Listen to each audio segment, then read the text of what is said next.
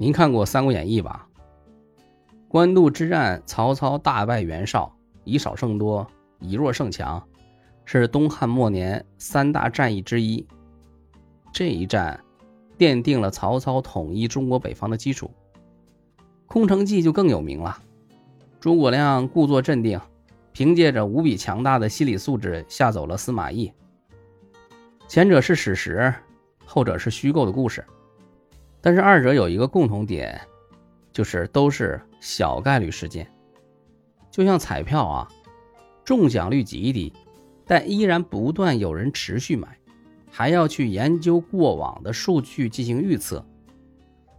小概率事件之所以被人们津津乐道，就是因为满足了人的侥幸心理。用现在话讲，就是搏一搏，单车变摩托，总想着能够毕其功于一役。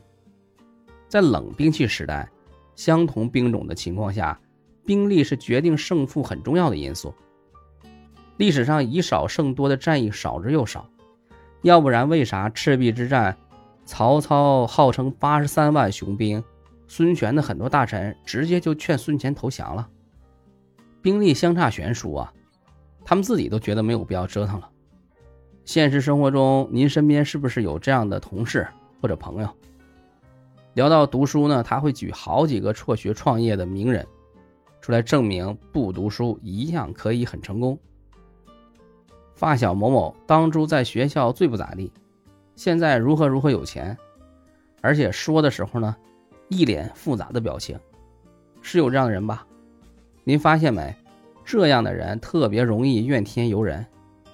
比尔盖茨、扎克伯格确实都辍学了，但是人家辍的是顶级名校哈佛，不是考不上高中大学辍学的。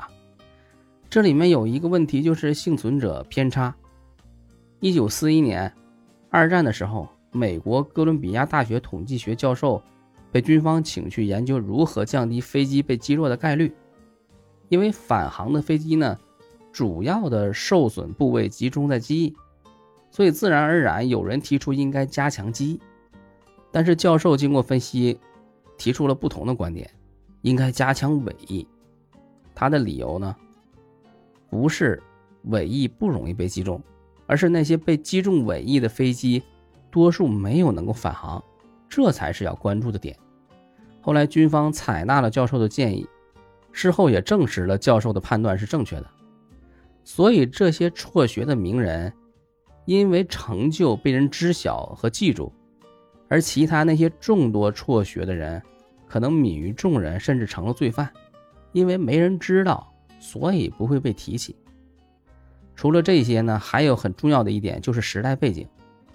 所谓时势造英雄，在一个野蛮生长的年代，有胆识、有魄力的人最容易在商业世界里脱颖而出。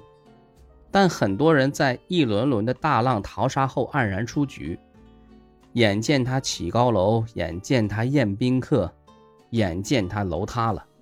这种故事一直都在上演，只不过演员呢在不停的换。凤毛麟角的商业马拉松的赢家。即便年轻时没有很好的教育背景，后期多方面知识的学习也必须足够勤奋，才能支撑他走得足够远。如果我们给孩子讲音频开头的这类故事，讲完了千万要补上一句：除非特殊情况，人生的规划要遵从大概率原则。好了，今天就和您聊到这儿，感谢您的收听。